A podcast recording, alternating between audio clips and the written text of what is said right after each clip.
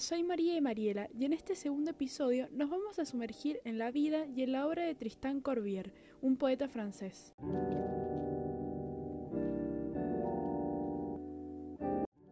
Empezando a hablar un poco de la biografía de Tristán, él nació el 18 de julio de 1845 en Bretaña, Francia. Él vivió allí la mayor parte de su vida. A sus 16 años tuvo una crisis de reumatismo articular que lo dejó imposibilitado de por vida. Por esta razón tuvo que renunciar a sus estudios. Siendo más grande, se fue a vivir a París, donde llevó una vida miserable, ya que no era adecuada para su estado de salud, aunque sí trabajó esporádicamente para algunos diarios. A fines del 1873, con ayuda de su padre, publicó su única obra llamada Los Amores Amarillos, una recopilación de poemas. A pesar de su publicación, el poemario de Tristán pasó desapercibido mientras estuvo vivo. De su único libro surge su personalidad contraída. Él tenía una triste mueca sarcástica hacia la vida y se cansaba de todo. Este libro se lo dedicó a su padre, en donde refleja su enferma vida, su carácter irónico y antiliterario que le dieron origen a sus primeras composiciones. Se puede notar sus anhelos por una existencia llena de vida. Tristán sabe manifestar una humanidad dolida, la cual necesitó paz, amor y verdad. Ese dolor nace de una angustia no dominada por su espíritu. También refleja su atracción por el océano, la tierra y la gente de la ciudad donde vivía, seguidos por el sarcasmo, la ironía y su espíritu rebelde. Su fama se inició cuando Paul Verlaine comentó su obra en Los Poetas Malditos en el año 1884 a partir de entonces sería apreciado como un destacado representante del simbolismo. Y finalmente, Tristán falleció en 1875, a sus 29 años, a causa de tuberculosis.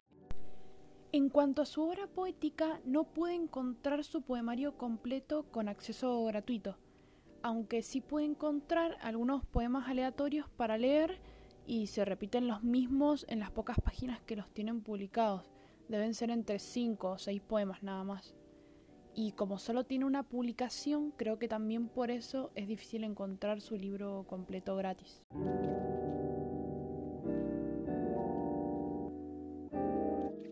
Bueno, ahora les voy a leer el primer poema para que nos empecemos a adentrar en la poesía de Tristán.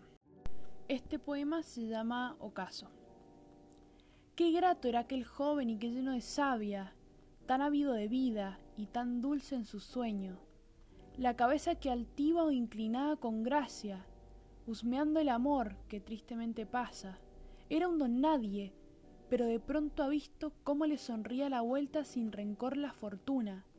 Ya no sonreirá como otras veces, sabe cuánto cuesta todo eso y cómo se consigue. Su corazón ha echado panza y saluda en prosa.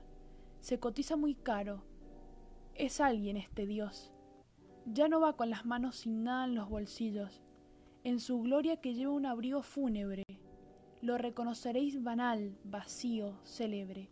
Lo reconoceréis a este desconocido. En este poema, Tristán habla mucho sobre su persona, sobre su ser, y me gusta mucho porque lo hace muy concreto y muy verdadero.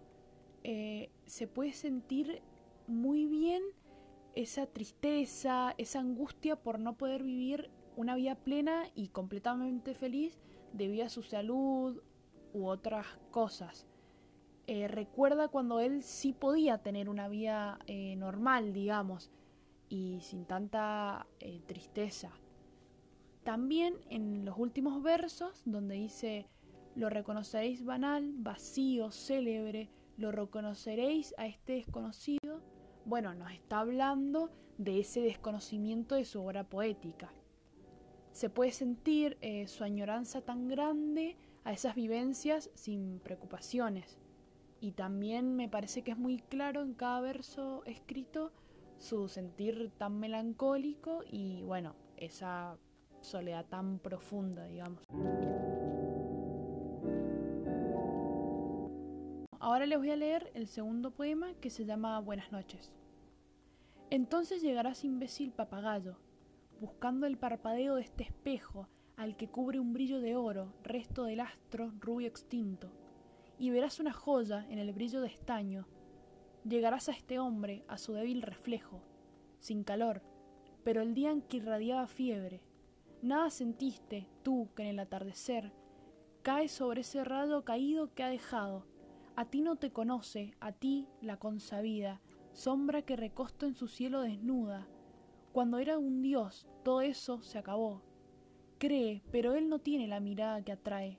Llora, pero él no tiene esa cuerda que llora. Sus cantos, eran de otro, él no los ha leído. Bueno, este poema la verdad que me gusta eh, bastante, va, los pocos que he leído de Tristán es uno de los que me gusta, bueno, porque habla sobre el desamor y los poemas que hablan del desamor o amor eh, me encantan porque las personas, eh, los poetas y las poetisas utilizan de una forma muy linda las palabras, los recursos, eh, las relaciones entre objetos, entre personas, entre cosas, y bueno, me gusta mucho eso. Bueno, en este poema, eh, hablando de ese amor, lo refleja claramente y también se puede ver, eh, se puede leer cómo él se va apagando y también de alguna forma cómo se, se rebaja como persona, como ser, sintiendo que no es suficiente para esa persona que ama con tanta profundidad. Y en el último verso, en donde dice, sus cantos eran de otro, él no los ha leído. Creen que se refiere a un amor no correspondido y qué más doloroso que un amor no correspondido. Y me parece que todos los seres que escribimos poesía, alguna vez nos ha pasado alguna situación eh, referida al desamor o al amor, y cuántos poemas se ha llevado esa persona. En realidad, ¿cuántas personas no saben la cantidad de poemas que se escriben en su nombre? Eso me parece muy flashero y muy gracioso.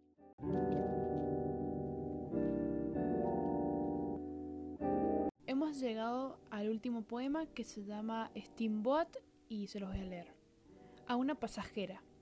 En humo se ha ido la eternidad, la travesía, que hizo de ti mi amor, mi hermana, de un solo día, lejos aquella mar incolora, donde aún flota lo que fue tú, Aquí la tierra y tu escollera, tumba de penas.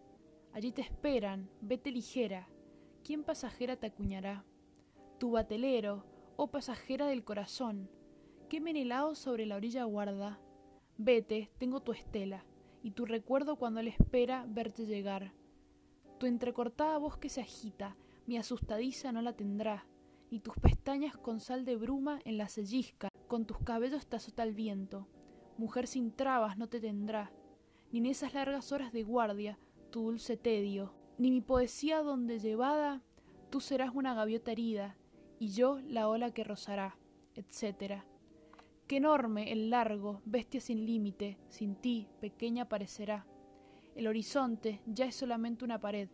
Solo, qué estrecho encontraré el camarote, el camarote, en que teníamos solo un cojín para dormir el sol que ahora ya no proyecta tu sombra, aquí se hace sombrío, y el oleaje ha hecho un gran pliegue, como el olvido.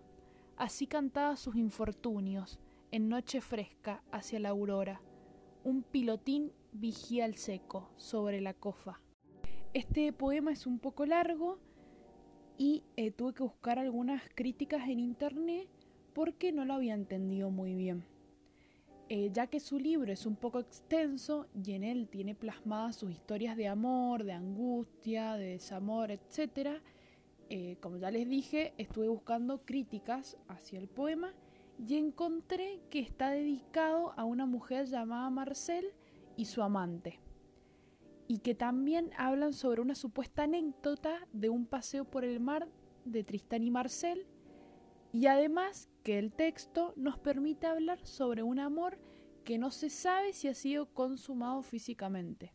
Y bueno, en el verso en donde dice, que Menelao sobre la orilla guarda, vete, tengo tu estela. Cuando dice Menelao se refiere a ese amante. Y finalizando este poema, quería decir que me gustó mucho el verso en el que dice, el sol que ahora ya no proyecta, tu sombra aquí se hace sombrío me parece una expresión muy bella e imaginada y como que se puede sentir esa desilusión amorosa. Bueno, el poema de mi autoría, dedicado a los sentires que me generó la poesía de Tristán, se llama Fuera de mí.